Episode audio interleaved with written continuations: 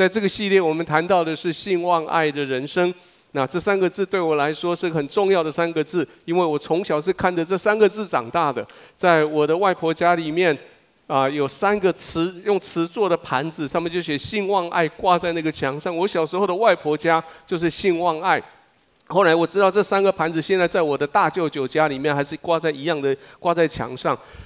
我问我外婆说：“为什么家里会有这三个？”我我我阿嬷跟我说：“这就是你的妈妈跟你的阿姨他们名字的来源。”那这段经文是从啊哥林多前书来的。哥林多前书当当保罗讲到了各式各样的恩赐之后，保罗说这些恩赐最重要的就是只有一件事情。十三章说就是爱，所以就有那个经文你会背吗？爱是恒久忍耐，又有恩慈；爱是如饥渴的那些那些讲完了以后，保罗讲了一句话。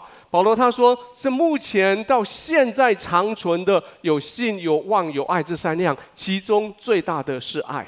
我记得我外婆告诉我这个经文，然后她跟我说：有信、有望、有爱，然后最大的是爱。你妈妈是最大的，所以她叫仁爱。然后后来我的第二个阿姨出生的时候，就从头再排起。我的二姨叫做信爱，我的三姨现在嫁到在已经在日本生活的三姨叫做望爱。后来他又生了老四，惨了，只有三个生四个怎么办？所以他重复使用用爱，所以我的四姨叫做爱爱。真的，他叫做爱爱。我也是问我阿妈，阿妈，阿，如果你生老五怎么说？他说就叫信信。然后老六呢？旺旺。信望爱这三件事情，在我们的信仰里面非常重要。而且保罗他说，这个世界其他都会离开，唯有这三件永远不会离开。因为信心是关于你的救恩的，它不会离开；因为盼望是关于你的未来的，它不会离开；而爱。是从神的本性里面流出来的，他更永远不会离开。上个礼拜我们谈完的信心，这个下个礼拜我们要谈爱心，这个礼拜我们要谈盼望。加尔文曾经给给盼望下这个定义，他说：盼望是什么？盼望是在信心里面的坚忍。里面有几个动作哦，一个是我里面我有信心，可是我看到我的环境，我就忍着我的环境。就是你知道，如果你将神加尔文的解释，他说，如果你把神当作神，而且你把主权交给神，即使今天你的世界你面对许多的挑战，你知道有一个神在掌握你的未来，你将你的好处不在他之外，你将这个信心寄托在他的身上，你对未来就充满了盼望。那我把它做了一个比较，比较像像人在讲话的方式来做。我说盼望是什么？盼望就是你引颈眺望神，他作王掌权。你有等过公车吗？公车的时候，其实等公车的时候，你是用盼望在等公车，对不对？现在公车你有一个 app，你可以知道公车在哪里。可是你会在公车站的时候等公车人不会就这样这样等公车，等公车人会把身体朝公车来的方向转，然后呢？看那个方向，对吗？特别是如果车子很多的时候，你还会做一个动作是，然后呢，把头仰起来，然后眼睛这样，就好像可以看远一点点，对不对？然后你就引颈，然后期待，然后盼望，然后你知道公车它会来，可是什么时候出现还不知道，因为那边大塞车。你的生命情境，你的生命里面还是真实的，你还是要很主观的。你知道你会舒适，你你可以主观的判断这是舒适的环境，这是受苦的，这是丰富的，这是缺乏的，这是平安的，或是焦虑的。但是不管什么样的环境，你就是站在这里，你知道这部公车会过来，你就站在这里，你知道上帝在做王掌权，你知道他不会把你丢在那边等不到公车，是吗？所以。在心里面的，在信心里面的坚忍，这是约翰加尔文说的。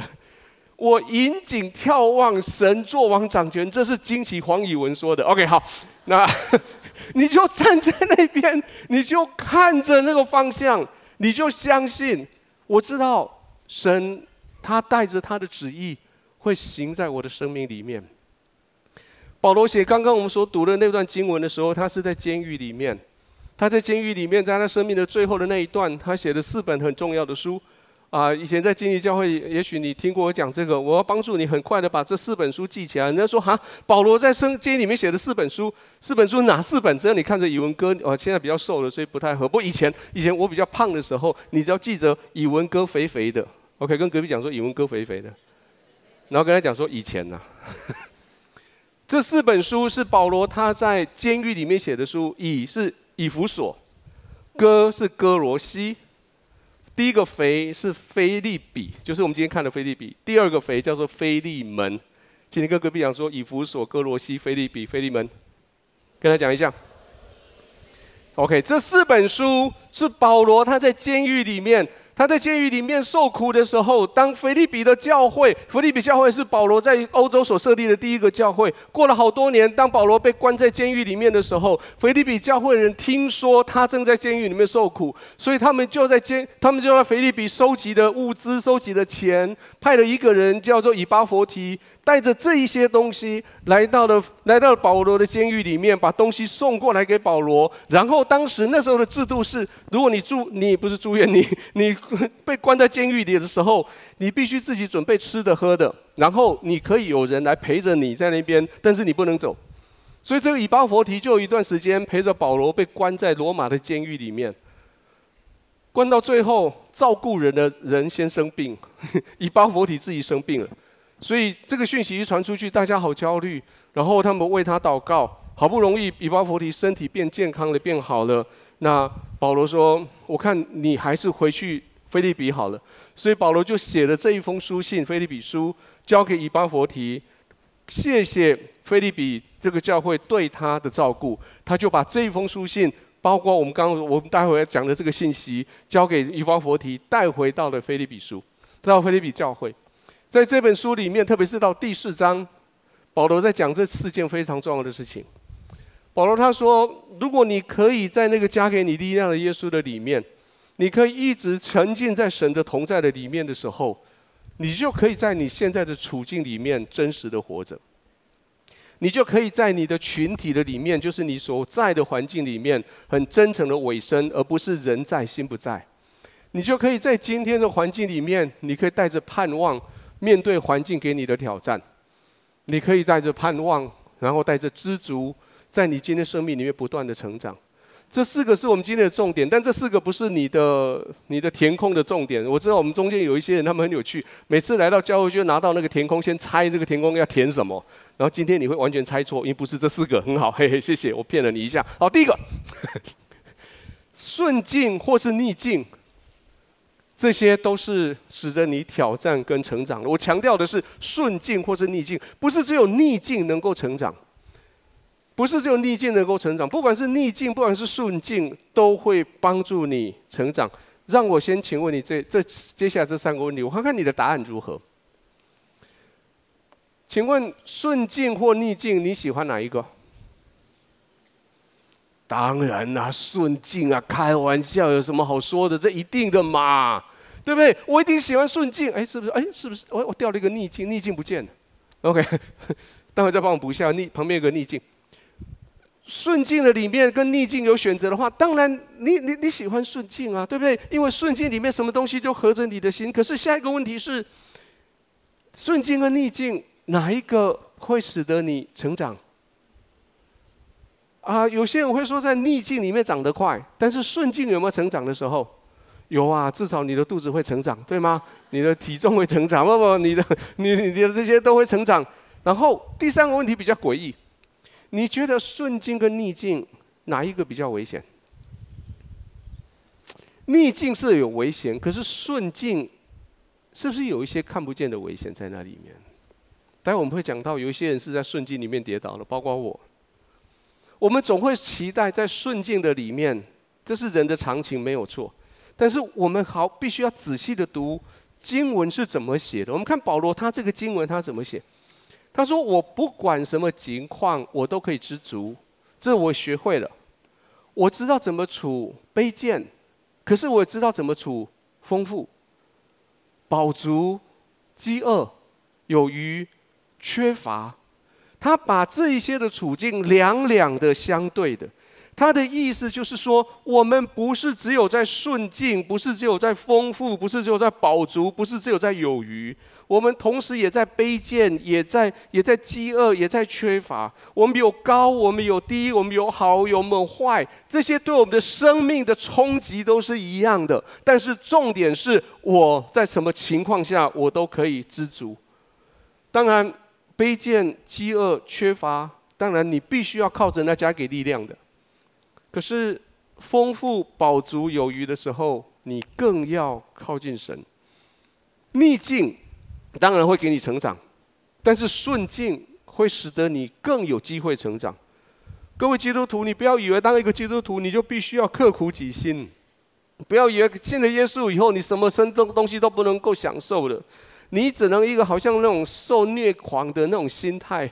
哦，上帝啊，谢谢你这个人来欺负我，感谢你。这个事情投资没有成功，感谢你，谢谢你让我成长。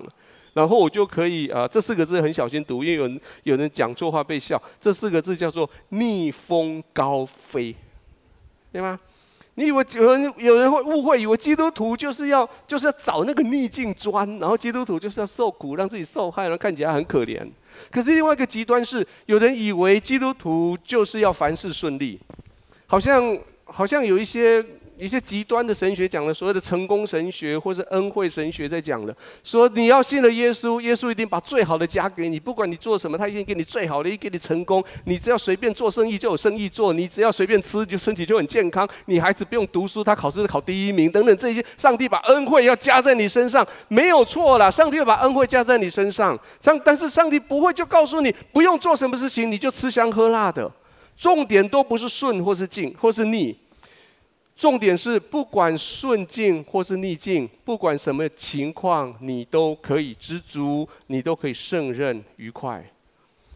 许多人可以做见证，他在逆境里面怎么认识神，对吗？我们相信我们中间有些人有这样子的经验。你在逆境的里面，你才知道原来在我没有想过这条路上，还有这么样的情境，而且这种情境。有神那么多的恩典在那里面，本来我以为我的顺境是走这一条路，可是没有想到我碰到了一些不该发生的事情，我走偏差了。可是我在走偏差的逆境的道路上面的时候，我才发现原来沿路都有神他的美意在那里，有神的继续他的恩典在那里。有些人会跟你见证说，他信主的原因是因为他遇到了人生的低潮。刚刚你看到刚刚那个那个见证影片吗？那个那位那位先生，他他他到最后说：“好啦，我记得囡那些喝水，我的信耶稣，对吗？就是让人逆境的时候，你说好了，我这个孩子如果顺利的话，我就信耶稣。那有些人是在他们生病的时候，在他们生意失败的时候，是在他们关系最糟糕的时候，是在他们官场失意的时候，是家庭危机的时候，他们都看到了神的美好的旨意。但是很多人我们在逆境里面，当然。不知道为什么上帝让我们很多人在逆境里面自然会想到他？就算你平常没有在相信神的人，你在逆境里面你都会想到他。如果一件事情不合理发生在你面前，你说什么？天哪，对吧？你知道，你知道，当你喊说天哪，你已经在祷告了呢。你在看看事情怎么会这样？天哪！然后上帝说啊什么？你在祷告跟上帝求了呢？你说天哪，我的孩子考试怎么考这个样子？上帝说啊，在哪里？我看一下。当你喊说天哪，你怎么可以让这种事情发生？上帝说是哦，你你知道，当我们平常没有在理神的人，当事情不合你心意的时候，你就会对神控诉说：上帝啊，如果有你存在，为什么叫这种事情这样发生？上帝又说：平常我就在啊，可是你从来没有来跟我讨论过这件事情啊。可是到了顺境的时候，你更要小心的是，在顺境的时候，你有没有忽略了神？有没有忽略跟神同在？很不幸的，我常常看到这些，跟隔壁讲说，接下来发生事情不要发生在你身上。接下来不要发生在你身上，就是你在逆境的时候，哦，拜托拜托拜托拜托，上帝要帮助我，帮助我帮助我。如果你怎样，我就怎样；如果你怎样，我就怎样。你你你做过这种祷告吗？如果你帮助我，让我逃过这一关，我就这样，我就那样。等到你这一关，上帝帮助你以后。然后呢，你就忘了，你就离开了。在顺境的时候，你就不会想到你需要有人帮助你。许多人在顺境的里面带来的危险，我刚刚说在顺境里面有危险，有。顺境里面最大的危险是，我现在所拥有的都是我自己努力来的。我现在所经历过的，都是我白手起家，都是靠我自己的。许多朋友在告诉我说，当他信了耶稣的时候，回到家里面去，特别是如果跟爸爸妈妈一起吃饭，他们遇到的第一个困难就是吃饭前的谢饭祷告。所以妈妈好，妈爸爸很辛苦赚的钱回来，妈妈很辛苦煮了饭，煮了一桌，坐下来吃饭的时候，你坐在餐桌前，你坐下来，你手放这样，然后你眼睛闭上，然后就发现有人打你的头，你爸就说：“你这些东西都是给你的。” 那两个字不能发出声音来，就是这些东西都是努力去发展。你你够感谢谁？他们会告诉你说，这些都是给你的东西，你为什么去感谢你没有看到的上帝？在误在顺境的时候，你会误以为我所有的东西我努力了，所以我得到今天我要的。你会误以为我现在所有的事情为什么会成功？因为我现在在做的事情合神的心意。你误以为我现在做事的方法就是神要我做事的方法。也许你现在正在成功，但是你旁边的人不断在提醒你说：“哎，某某人呐，这个事情这样做好是不对的哦，生意不能这样子做哦。”那种话不能那样子讲哦，可是不对啊！我这样子讲，我这样子做，钱就是进来啊，我成功了，所以我认为上帝应该就是同意我这样子做。你知道这是最大的危险吗？我事情会那么的顺利，怎么可能不是合神心意的事情？事实上就是不是。事实上，神就是任凭你照你的方法在做事。事实上，你真的可以看起来很顺利，更是不合神的心意。也许在顺境里面，更大一个可能，一个危险性是。你就在顺境里面，你就被世上的成功的东西把你吸引了。你有钱了，你有地位了，你什么都不需要了，你不需要神。然后你就说：“我现在做得很好，我很满足。”然后人家说：“你就说，信什么教都没关系，但是不要比较。我只要在这里就好，我再继续在这里就好。”结果你失去了生命里面更大的祝福。如果我们刚刚问那个问题，是顺顺境或是逆境，哪个比较危险？那我告诉你，可能顺境比较危险哦。逆境顶多就要你一条命，可是顺境呢？顺境让你失去你整个生命的重心哦。大卫什么时候失败的？大卫是在他顺境里面失败的，是他最成功的时候。是他的版图发展最漂亮的时候，他的他的军队无往不利的时候，他在耶路撒冷还在那边睡午觉，睡到睡到下午才起床。那个时候的大卫，他犯的错。所罗门什么时候出差错？是他最有钱的时候。所罗门把全全天下的这些财物都集聚过来的，神把所有的智慧都给他的大脑，他甚至就把外邦的所有的美女都召集到他的宫里面，成为他的后宫宠爱三千。然后他就把他们那些美女的那些那些偶像也都带到耶路撒冷来，整个偶整个耶路撒冷变成一个拜偶像的一个大城市。所罗门就开始失败。如果你问我说，以文你什么时候人生最最失败？我告诉你，我人生最失败的时候是我最成功的那一刻。当我最成功的时时候，我就以为我就是永无无所无所不行了。我我什么都不怕，我我话剧也跟当。我什么都唔惊啊！结果一夜之间翻盘，一夜之间失败了。当然也因为那样子，我有机会重新认识神，重新来过。当你成功的时候，你要很小心。因为在成功的时候，你会开始花钱如水，说话大声，目中无人，走路有风。结果你就开始这里投资，那里投资，这里 OK，那里 OK。到最后，你发现你陷入在卡债，陷入在情债，陷入在关系的漩涡里面。你失去了健康，你失去了人缘，你失去别人对你的信赖。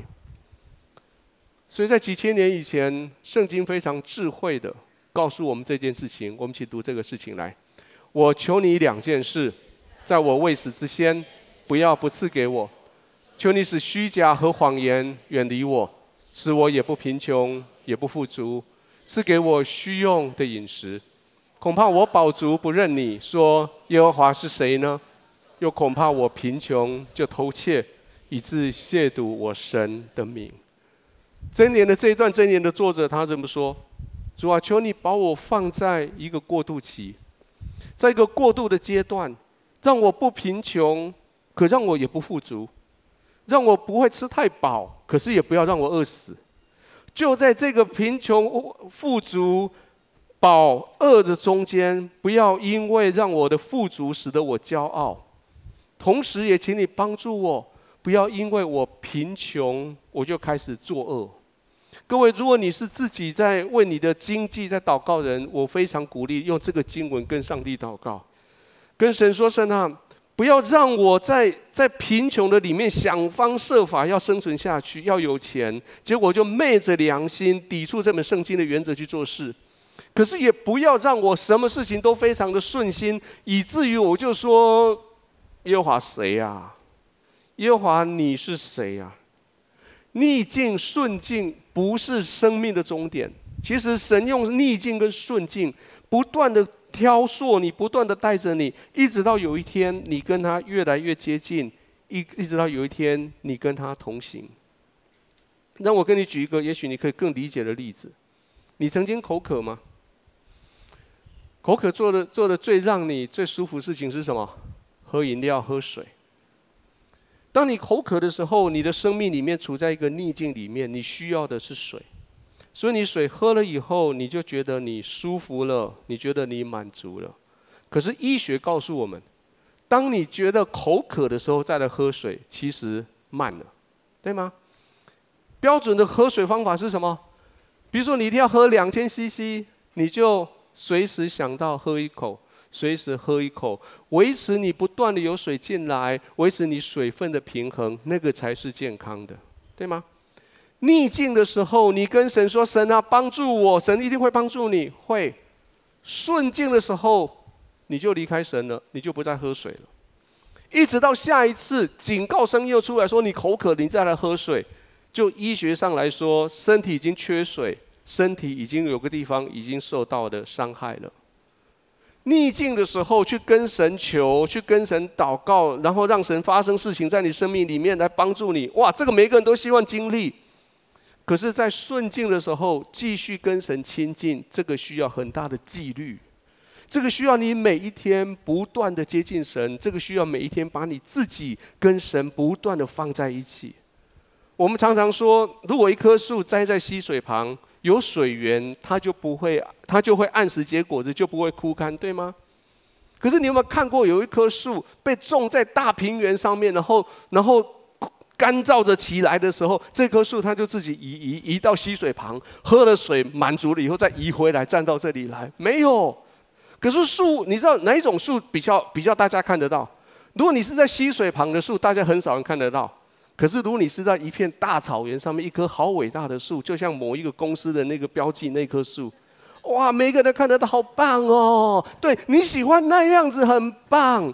可是这样子的树，其实它离水源很远。各位弟兄、各位姐妹，不管你生命里面你是顺境，还是生命里面你是逆境，你记得在逆境的时候你会求问神，可在顺境的时候不要离开神。刚刚这段经文。有两件事情，他说：“我有两件事情，我求你。第一件事情就是不要让我太穷，不要让我太富有。可是另外一件事情，这个作者求神，他说：求你使虚假跟谎言远离我。转换句话说，他跟神说：神啊，不管是顺境是逆境，是饱足是饥饿，让我非常真实的活在人的面前。”让我非常真实的活得没有面具，让我饱足或饥饿都很真实的活着。各位，这是非常重要一个功课，你必须要真实的活着，不管是顺境是逆境，是饱足是饥饿，你需要真实的活着，你需要把你的面具拿掉。圣经里面有好多真实活着的人，我们最有名的一个人叫做耶稣。耶稣是一个非常真实活着的一个人。我从一个小细节看到耶稣的真实。耶稣被钉十字架的时候，他们把他带到了各个他的刑场。在当时罗马人，他们对于要要判这种死刑的执行死刑，他们有一种人道的作为，就是他们要定他之前，他们会供应他一个饮料。圣经说那个饮料是用用没药调和的饮料。我们一起来读来。他们带耶稣到了各个他地方，各个他翻出来就是骷髅地，拿没药调和的酒，会给耶稣，他却不受。当时他们的的习惯做法就是，这个人知道上了十字架会非常苦，而且一般十字架的苦要苦三天，而且不仅仅是他做这苦不是定的苦，而是被吊起来没办法呼吸、脱水的要慢慢死去的那种苦。所以罗马兵会给这个受刑人喝一个喝酒的意思。就是让他喝了酒以后，可以把自己喝茫，可以把这些痛觉减少，可以让自己在被钉挂在上面的时候，那种不是那么的真实。他们可以把那日子，这时间很快的过去，而且很快的就可以死去。可是圣经说，当耶稣人家给他这个酒的时候，他不受。圣经讲的他却不受，原来的意思是他坚定的拒绝。我猜可能在那个时候，耶稣就在那里，人家把酒杯拿到他的嘴嘴边。甚至耶稣就要嘴巴闭得紧紧的，不愿意接受任何一滴酒进到他的生命里面来。他为什么这么做？他选择要真实的去面对十字架所有的这些过程。他选择在未来那几个钟头，他要在十字架上面忍受所有的疼痛、所有的羞辱，他要真实的面对。他从天上来到地上，他选择出生在拉萨勒那种很。很贫困的地方，他选择在一个普普通的木工的家里面成长。他经历人都会经历过的各样的生长的过程，他面对人都会面对的各种生命的各个阶段的挑战。甚至有许多的证据证明，他的爸爸就是约，他就是他的他的地上的这个爸爸约瑟。其实，在耶稣很年轻的时候，很小的时候，约瑟就死了。所以他跟他的母亲玛利亚，也许他必须去经营那家木工的那些工作坊，带着玛利亚后来生的，呃。的他的弟弟妹妹们，他必须做一个单亲家庭里面的大哥来养他这些的孩子，养他的母亲。他必须面对这种挑战，他必须面对人家指指点点，因为大家知道玛利亚还没有还没有跟他的先生结婚之前就怀了这个耶稣，这个是个奇怪的人。他去面对所有的这些挑战，他真实的活着。希伯来书这么说，我们一起读来。他说：“因我们的大祭司并非不能体恤我们的软弱。”他也曾凡事受过试探，与我们一样，只是他没有犯罪，只是他没有犯罪。他没有犯罪这个事情，我可以理解，但是我知道我做不到，我不可能跟他一样。可是另外一件事情让我很甘心，我很甘心的是，他凡事受过试探。我知道，当我把一些困难来到耶稣面前的时候，我问耶稣说：“耶稣，这个事情你可以理解吗？”也就是说，我可以理解。圣经说，他凡事受过试探。他饿过，他渴过，他累，他痛，他忧伤，他喜乐，他焦虑，他盼望，他生气。这些耶稣他都自己经历过。到最后，在钉十字架之前，当他必须面对死亡的时候，他面对更真实的挣扎。约翰的第十二章，就是在耶稣跟他的门徒最后晚餐之前一点点的时间，他。他他有一个祷告，他做了一个祷告。我们去读他的祷告。他说：“我现在心里忧愁，我说什么才好呢？父啊，救我脱离这时候，但我原是为这时候来的。父啊，愿你荣耀你的名。”当时就有声音从天上来说：“我已经荣耀了我的名，还要再荣耀。”你知道耶稣如何真实的在神面前祷告吗？耶稣真实的上帝面前说：“上帝啊，我的心好焦虑哦。”虽然十字架的刑罚是我的生命里面的重点，但是现在我面对他的时候，我的心好焦虑哦。我们可以可以猜测，耶稣的三十三年的生命里面，其实每一天他都在想十字架最后的结局。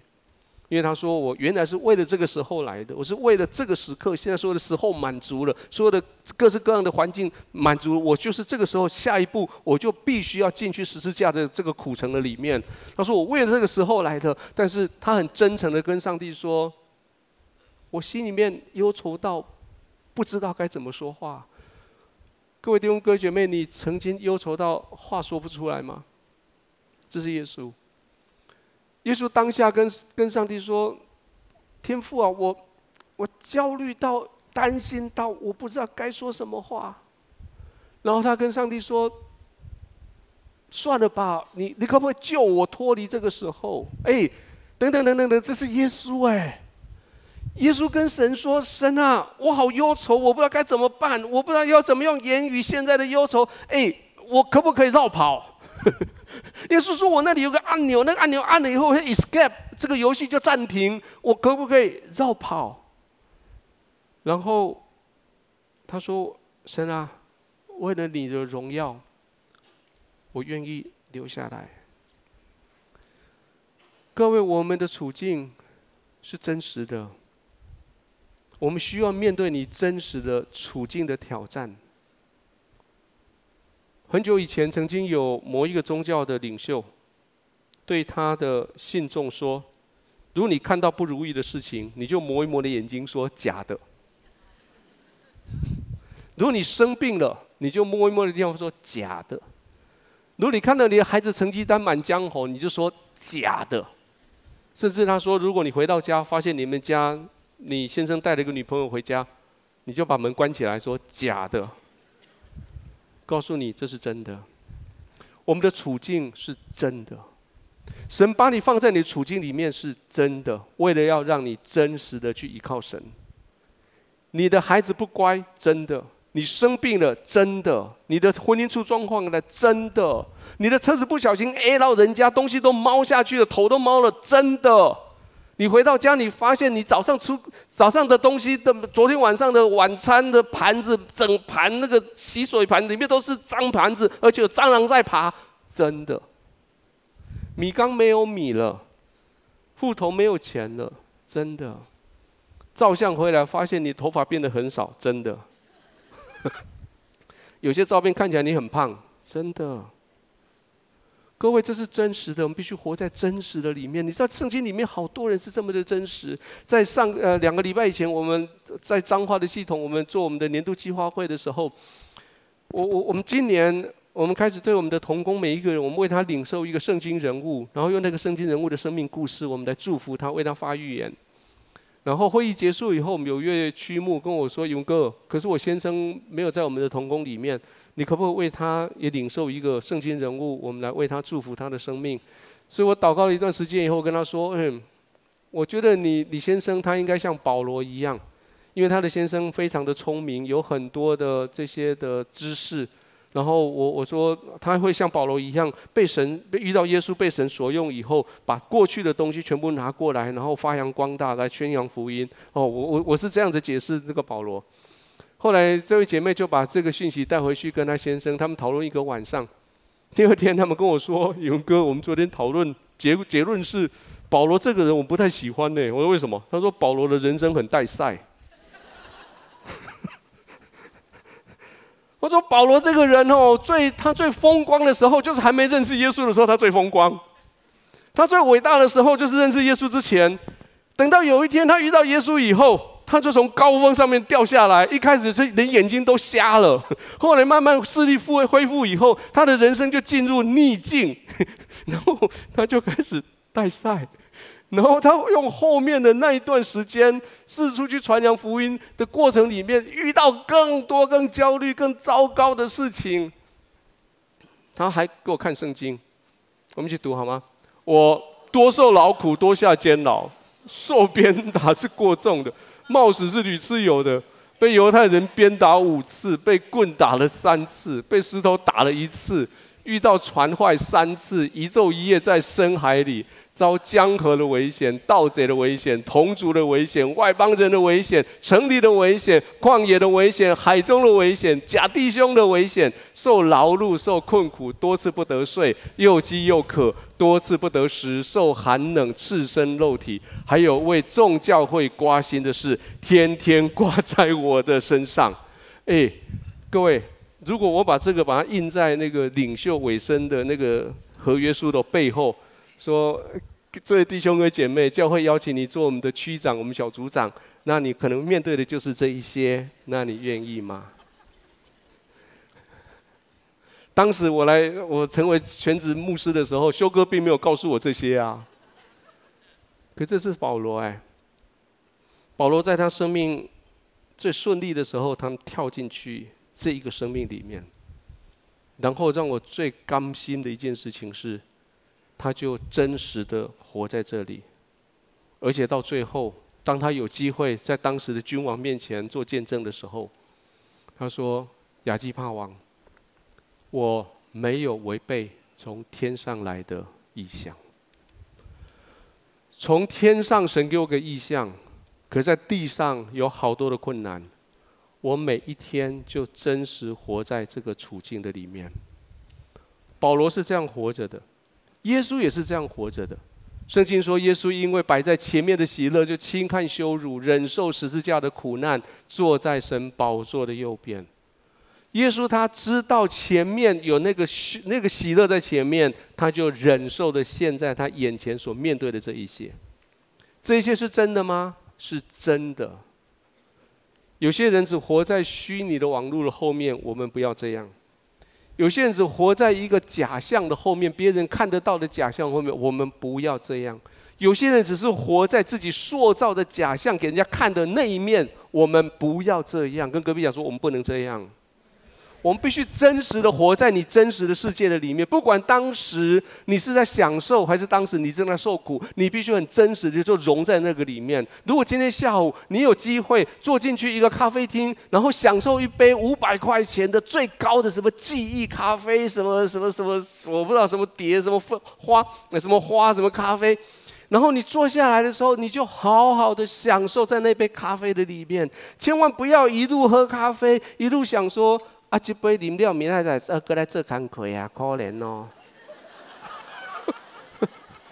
这杯喝完了，明天要去受苦了，我好可怜哦。不，当下你就享受在那个咖啡里面。你的孩子送给你一份非常棒的的很好的成绩单，你看到他，你就赞美他，你就跟他庆贺，带他去吃饭。你不要拿到成绩单说啊，你这是又蒙上了啦。如果你有一笔生意，你做好了，就为了你好好的做好那笔生意，好好的享受你的成功，不要在心里面说啊，我大概下次就没有了啦。各位，当你在成功的时候，你必须在顺境里面，神在那里地方跟你一起庆贺；而当你在逆境的时候，神在那里陪伴着你。经济的、关系上的、工作上的瓶颈、家庭的纠纷、感情的不顺利。甚至生命的威胁、疾病的挑战，这些神都跟你在一起，真实的去面对它，一步一步的慢慢的走，一点一点的去体会神跟你同在。每一次你的旧伤口、你的旧仇、旧恨会被碰触，会痛一点点，你发现那个事情还没有解决。你就回到那个事情没有解决事情上，神就跟你在那个地方跟你同在。我相信我们中间有许多人跟我一样，带着很多生命里面的旧故事。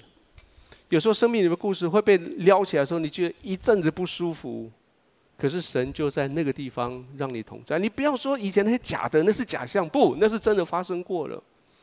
昨天我们在办公室里面，有人问我说：“勇哥，你现在你的颈椎怎样？”我说：“颈椎就那样啊，也没怎样，也不能怎样，因为颈椎有一些骨刺啊什么的，有时候姿势不不不对就会，你知道会麻到了，会怎样？”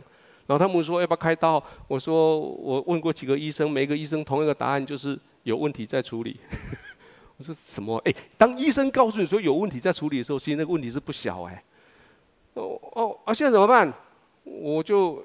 有时候睡醒会很麻，有时候枕头不对，我的手就是麻的。可是我，我现在我学习，我知道了。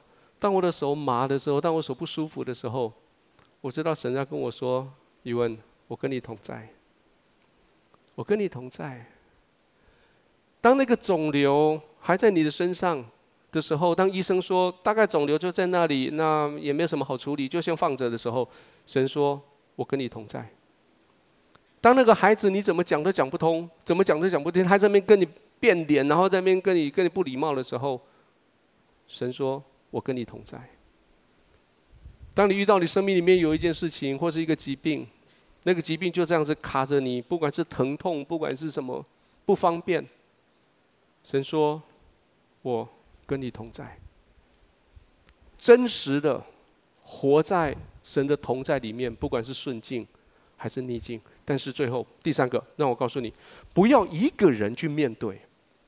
这些困境，或是逆境，或是丰盛，或是匮乏，请你不要一个人去面去面对。圣经说，你必须把你自己很诚实的委身在一个群体的里面。理由很简单，就是担子如果自己担会很辛苦，快乐如果自己享受，暗送的丢来凶，对不对？担子，如果你自己担，你你你会担不起来，别人可以分担你。可是你有快乐的事情，你不能藏在里面，这边下里面，这边啊这样，你必须把它分享出来。圣经命令我们说，不管我们的丰盛或是匮乏，你必须真诚的委身在你的群体的里面，陪伴在你的里面。这些的陪伴，使得你能够超越你今天环境所给你的所有的挑战。当门徒问耶稣说：“主啊，包告诉我们怎么祷告的时候，耶稣教导他们主祷文。你会背主祷文吗？有些人会背主祷文，对不对？那马太福音第六章，可是耶稣的主祷文的前面就宣讲了一件事情。耶稣说：我们的主祷，我们祷告的时候，不是你一个人自己祷告，是你跟一群人祷告。我们看主祷文前面三个字，主祷文的中文前面叫做‘我们在天上的父’。”事实上，在希腊文里面的主导文的前面只有三个重要的字，就是“爸爸”，我们的在天上的。爸爸，我们的在天上的。耶稣的主导文把我们跟神的关系，还有不跟我们跟人的关系，在第一第前面三个字就把字讲得非常清楚。他说有一个神，这个神不是只有创造天地主宰，而且这个神他是爸爸。而这个神，这个爸爸不是你一个人的爸爸，这个人可是你个人的爸爸，也是他个人的爸爸。更重要是我们这个群体共同的爸爸，他是我们的。他是我们的爸爸，而且这个爸爸不是地上这个父亲能力有限的，这个爸爸是天上的父亲，创造天地的神。当我们成为一家人的时候，神把你放在这个群组的里面，他因为爱你，这个爱你的父亲把你放在这个群组里面，你跟你的族群，你跟你的旁边你弟兄姐妹一起跟神说：“爸爸，我们的，你是在天上的。”我们刚刚说，保罗写写信给腓利比腓立比人有两个目的。第一个目的是谢谢他们在过去一段时间对他的帮助。他还有第二个目的，第二个目的是发现，在腓利比教会出现了一个小小的问题，就是在腓利比教会那个信心群体的里面，有一些小小的冲突，有些人际上面的冲突。他们知道有个爸爸在天上。可是有时候他们不认为那个爸爸是我们共同的，他们有很多意见上面的不一样，所以在第四章的第二节、第三节，特别他提到两位女士。这两位女士好像有一些意见上的冲突，所以保罗就劝勉他们要和好。而且保罗说，不仅他们两个和好，我拜托你们其他人也帮助他们和好。我们很久以前看过这个经文，后来有人发现这个经文里面包含了三种台湾夜市美食。我们读过去以后，如果你上次你没有你没有追到那那句的话，这一次你可以一起来追剧。读过去你照看，诶，哪三种夜市美食？我们待会再告诉你是哪三种。我们一起读来，我所亲爱、所想念的弟兄们，你们就是我的喜乐，我的冠冕。亲爱的弟兄，你们应当靠主站立得稳。我劝犹阿蝶和寻都基都要在主里同心。我也求你们这真实同父一轭的，帮助这两个女人，因为他们在福音上曾与我一同劳苦。还有格利免，并其余和我一同做工的，他们的名字都在生命册上。我知道你心里还是哪里啊？美食在哪里？我我先告诉你，然后你接着你要我先讲完，然后你接着仔细听我讲话，这样好吗？免得你这边猜是哪里是哪里。你有看到鹅阿爹吗？你有看到蚵蚵仔嗲在哪里吗？鹅阿珍或者鹅阿爹吗？有吗？你有看到咸酥鸡吗？有吗？你有看到鹅阿爹和咸酥鸡两个在吵架吗？有吗？还有，你有看到保罗也提到另外一个人叫做革利面吗？然后好，现在把这个有趣的收起来，好，请了，然后好好接着讲。保罗他说：“我想到这个教会的时候，我的心里面就充满了喜乐。当你想到你所属的群体的时候，你心里面快乐吗？”当你想到你的家庭的时候，你心里快乐吗？当你想到你的弟兄姐妹跟爸爸妈妈在一起的那个餐桌，你心里快乐吗？当你想到你的小组，你心里快乐吗？当你想到你那一群常常出去我有的朋友，你们快乐吗？当你想到明天要去上班的那个办公室，你们快乐吗？保罗对腓立比教会说：“你们就是我的喜乐，你们就是我的冠冕。”我相信神要我们好好的享受你的群体，你的家族、你的同学、你的小组、你的公司、你的教会、你的社区。神把你放在那个群组的里面，就是要你真实的活在那个环境里面。里面有些人真的会让你很三条线。可是里面更有很多人让你很愉悦，不是吗？里面有些人有些事情让你很愉快，有些事情让你皱眉头。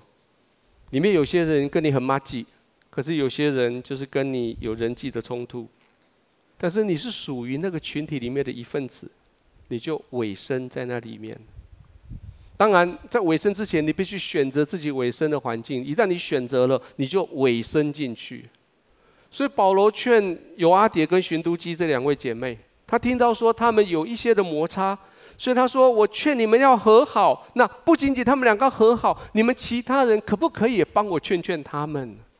各位，你可以在你的群组里面成为那个群体里面的和平之子吗？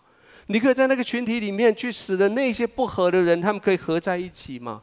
委身的意思，并不是只是投进去，然后跟着大家一起烂，或是投进去，反正就是一起和污泥。不，委身的意思是你跟着进去以后，你把好的东西带进去，你把好的养分带进去你这个团体的里面。很多人，我我知道我们中国很多人，除了教会之外，你参加很多的民间的团体，一些专业的团体，这些都是你的群体。可是你的投入这些团体里面，有没有因为你的投入，使得这些人的生命有没有改变？你跟他们一样是名列在那个团体的会员名单，可是你有没有办法，就像就像格利勉一样，把他的名字从那个名单里面也 copy 一份进来，放在属天的生命册上？你可不可以在你所能够影响所及的范围，将神的福音带进去，将天国的文化带到那里面去？有很多团体不是你的牧师、你的小组长能够参加的。有很多的专业的团体，有很多你从小一起长大的一些朋友，有很多你现在参加的一些民间社团，不是随便的人都可以进去的。但是只有你在那里面，你在那里面，你有办法叫他们不和的人和好吗？你有办法叫他们名字被改写在生命册上吗？还有，你有办法叫那里的人，他们可以开始做一些更有意义的事情吗？你可以办法带着他们参与牧风吗？带着他们参与弱势的帮助吗？你可以帮办法带着他们做世界上该有的、该正常的人、正式的人该做的正常的事情吗？在你的教会的群体的里面也一样，这是你的第二家庭。我记得我们的培育系统里面提到这件事情，享受你在这里的培育系统的，然后在这里的第二个家庭，在这里面享受你的培育，享受你的陪伴、提醒。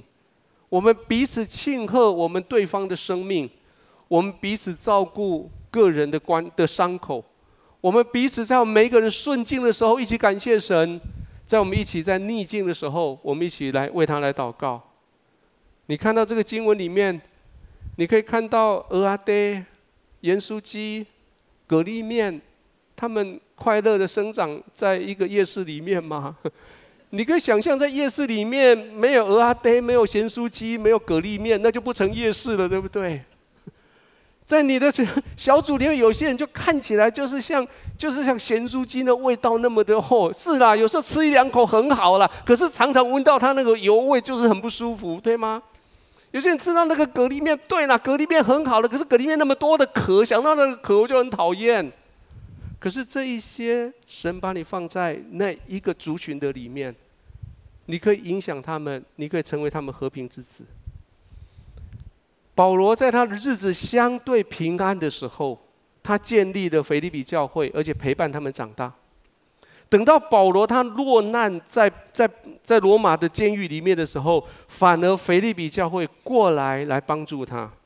所以当保罗他说我为了你们想到你们就很喜乐的时候，保罗想的并不是说哦，我想到你们我就知道明天晚上有好东西吃。我想到你们就知道，我今天很很冷，你们会送衣服来，我就知道你们会送钱给我。不，保罗在想的并不是贫乏得到供应的那种喜乐，保罗在想的是，我的喜乐是因为我知道你们知道我在受苦，你们愿意跟我一起分担我的患难。各位，在你小组的里面，在你的族群里面，可能你没办法解决他们的问题哦，可是他们知道你陪伴着他们。可他们知道你陪着他们真实的面对生命里面的顺境跟逆境。保罗他这么说：“然而你们跟我同受患难，原是美事，好的事情。除了你们之外，并没有别的教会供应我，一次两次的打发人供给我的需要。我从以巴佛提接受了你们的馈送，当作极美的香气，为神所收纳、所喜悦的祭物。”保罗甚至用这种用祭物这样子的名词来描述的是，当你愿意在你群组里面为你的弟兄、为你的姐妹付上你的关心陪伴的时候，你愿意委身在里面陪伴他的时候，那个动作本身带着香气，而且那个动作就像旧约的献祭，献到神的面前，而且神说：“我喜欢呢。”请你跟邻居讲说：“你就是我的群体，你就是委身在这个群体的里面。”最后，当你委身在群体里面的时候，你带着盼望，你知足的活着。你带着盼望，你知足的活着。不仅仅靠你自己的力量活着。保罗的这段经文他说：“你要靠着那加给你力量的，就是基督，带着盼望知足的活着。”我们一起来看这个经文：谁是谁在？我都得了秘诀，我靠着那加给我力量的，凡事都能做。我好喜欢这个经文，因为每次读到经文，就可以我就可以去到我最喜欢的讲道的位置。待会我告诉你，我最喜欢在哪边讲道。请先把谁是谁在圈起来，还有凡事圈起来。这两个旁边写一个字，叫做各种景况。他在凡事在讲的不是各种事或各种动作，而是讲各种景况。另外，靠着的旁边，请你写在里面。首先，让我解释什么叫靠着。靠着，这是在中文在翻译的时候，我们不得不做上去、加上去的字，叫做靠着。可是它引起一些的误会。如果这个桌子代表的是基督，是是代表是那个加给你力量的神是基督。靠着那加给我力量的，凡事都能做。第一个误会是，这是他，这是我，所以我靠着他，我凡事都能做。所以我靠着他，我可以站得稳；我靠着他，我可以做很多事情，因为他给我靠。第二种误会是我靠着他，是他在我前面帮我开路，所以 我要去哪里，我就把耶稣推到前面。主啊，我明天要去考试，请你走走在我前面，帮我把考卷写好。你就 你就让他在前面帮你开路，然后他是他，你是你，他只是你利用的工具。还有第三种误会是，你靠着那加给力量的，在后面加持你。很多人要要我跟我说，牧师来帮我祷告，帮我加持一下。我明天我孩子要去考试，帮我们加持一下。后面的耶稣，后面的基督，神在你背后撑着你的腰，加持你，使得你有力量往前去。谁做事，还是你自己做？这三个都不是，都不是保罗的意思。保罗的意思是什么？保罗意思是我在那个加给我力量的这一个耶稣基督的里面。OK，这是我最喜欢的地方。我希望有一天我可以就从头到尾就在这里面讲到。你知道这个位置是每一个人都需要在的位置吗？你知道你到了神的面前，你就在这个位置面对神吗？你不是你自己拿着耶稣的拐杖，或是拿着耶稣成为你的背脊的加力，或是耶稣在你前面当做你的挡箭牌去面对神。你是在耶稣的里面去面对神。你知道你是在耶稣的里面去面对生命里面所有的情境吗？你知道当事情发生的时候，谁先去抵挡那个事情是基督？当困境来的时候，谁先去帮你抵挡那个困境是基督？当逆境在的时候，谁帮你在在享受在顺境里面去抵挡逆境的挑战？是基督。各位，这是基督徒的位置，这是你的位置，就在这个位置的里面。你知道，我不必再靠我自己了。你知道，我的所有的伤口，我所有的东西，不必再靠我自己去面对了。你知道，我有基督为我付上所有的代价。你知道，我有基督在各种情况为我付上代价，在各种情况来帮助我。在基督里面，我凡事都能做的意思是在基督里面，我所有的情况都有耶稣基督为我来处理。各位不要误会哦，凡事都能做，并不表示说哦，我只要奉耶稣的名，我就可以打小孩；我奉耶稣的名就可以骗人，因为在耶稣里，我凡事都能做。不，不是这个意思哦。那个凡事指的不是做事情哦，那个凡事指的是你的处境，你可以面对那个处境。奉耶稣的名，我可以喝酒，我可以赌博，我可以不守规矩，我可以闯红灯。No no no no no no no。奉耶稣的名，在耶稣的名下，在耶稣的里面，你可以赢过世上所有的情境。保罗说他很喜乐。我们刚才已经说了，不是因为他的缺乏得到宝足的喜乐，不是他的逆境被解决得喜乐，而是他知道有人陪伴着他，他得喜乐。还有第二个，他喜乐的理由是他得了喜乐理由是因为他知道他可以满足，他知道他会满足。每一次当你在逆境里面，你回到顺境的时候，每次当你顺境你又转向逆境的时候，你知道在顺境和逆境的中间，每一次这样一转向，你知道你跟神是越来越接近。每一次你一转向，你就知道你就回到耶耶稣基督的里面。所以不要讲神，他讲了一句很有有趣的。前阵子我们在讨论的时候，在讨论这个经文，然后我在准备我的讲章，丽英姐跟我说，我在哪个地方听过这样一句话？她说：“祷告不是为困难祷告，祷告是为了盼望来祷告。”我说：“哇，真的！神借着我的妻子跟我讲最重要的话。”祷告的时候，不是把焦点放在你的困难，祷告是把你焦点放在那个解决这个困难的神，他所带来的盼望，为了那个盼望祷告。然后他说，当你富裕很顺势的时候，你继续祷告，你需要依靠神的程度，就是这个人你灵命成长的程度。你不是在逆境的时候才来找到神，而是就算你在顺境的时候，就像我们刚刚所说的，你不口渴的时候，你继续喝水。你在你不需要人家帮助你的时候，你继续依靠神，那个是你生命的成长。腓立比说：“说我不是因为缺乏说这话，无论在什么情境下，我都可以知足。这是我已经学会了。”各位，你知道这世界上有几百万人、几千万人正在羡慕你今天正在享受的环境吗？你知道有多少人正在享受、正在羡慕你所有的？他们看到你衣服，他们羡慕你的衣。你的衣服、你的教会、你的家庭、你那部今天早上差一点发不起来的车子，人家很多人在羡慕，你知道吗？你的妻子、你的丈夫、你的父母，你有没有曾经为这个事情来感恩、来知足？顺遇、富裕、顺境的时候，你需要神的程度，就是你属灵生命成熟的程度。不是学习突破逆境而已，是学习任何的情境你都可以知足。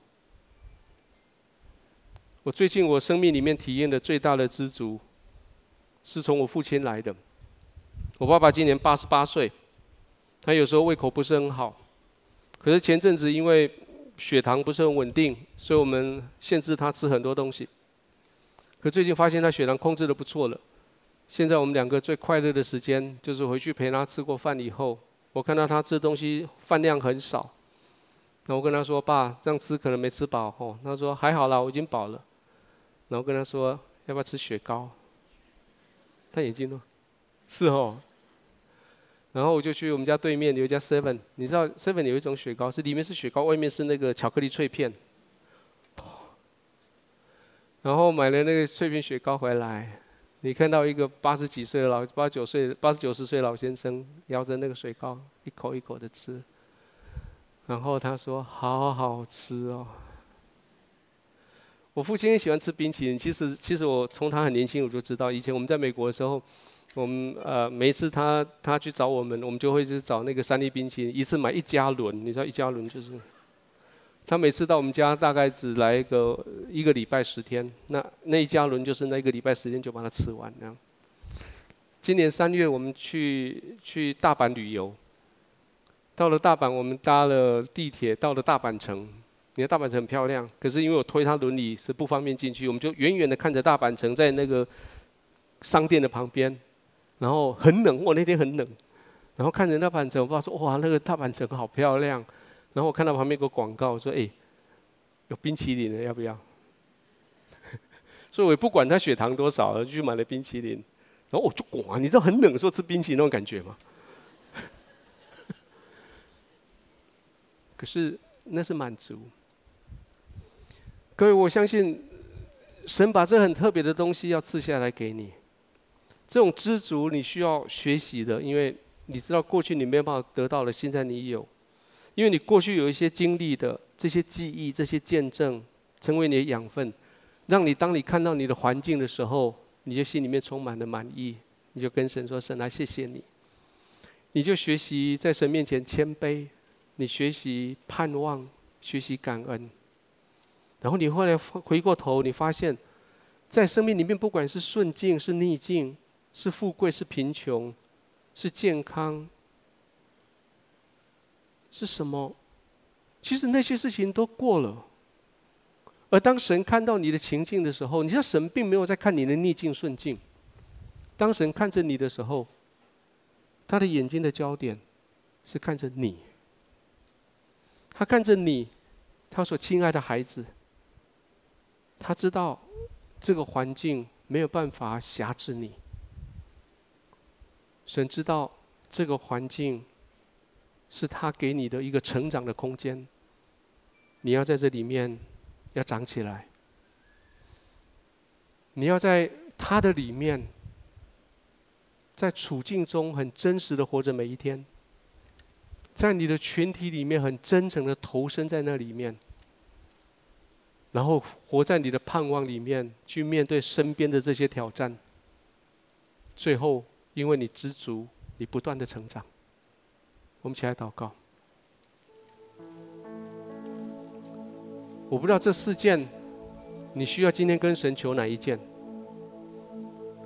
你需要让神求神让你很真实的活着吗？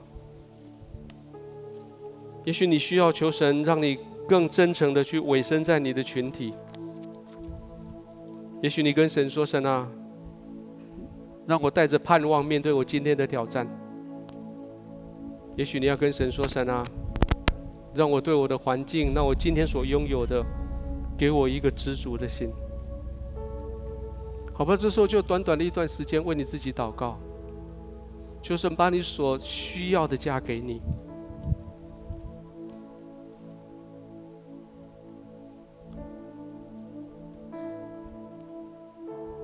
天父，在今天，恳求你差派你的圣灵在我们的生命中间，对我们的心思意念说话，帮助我们更真实的活在我们的处境的里面，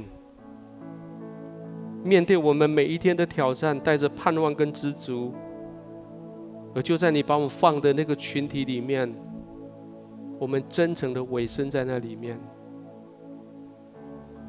所以我谢谢你。我再一次的将我生命的主权交在你的手里。我邀请我们每一位，不管你第一次到教会来，还是你的教会已经一段时间，我们再次做这个宣告的祷告，好吗？今天跟我一起祷告说：“亲爱的耶稣，现在我愿意将我的心门打开，邀请你进到我心中来，做我的主人，做我的救主，赦免我过去所犯的错，饶恕我的罪。”带领我前面的人生，经过顺境逆境，更加的亲近你。谢谢你的带领。奉耶稣的名祷告。阿门。我邀请从座位上站起来，我们就用这首诗歌来回应。不凭眼见，求主给我你的眼光；不凭记忆，前方道路你为我照亮。你是为我。赞你圣的圣诗歌。谁都不能拉住我一生紧紧紧紧跟随你，你就是我的生命歌。是有着诱惑的神，面对惧怕大声赞美，哦，哈利路亚。Oh, 我力量超越险况，眼前方应许之地，哈利路亚不再畏惧，你就是我的生命歌，继续来敬拜他，你是有真有活的神，面对惧怕大声赞美。哦，哈利路亚，唱着一首得胜的歌，给我力量超越险况，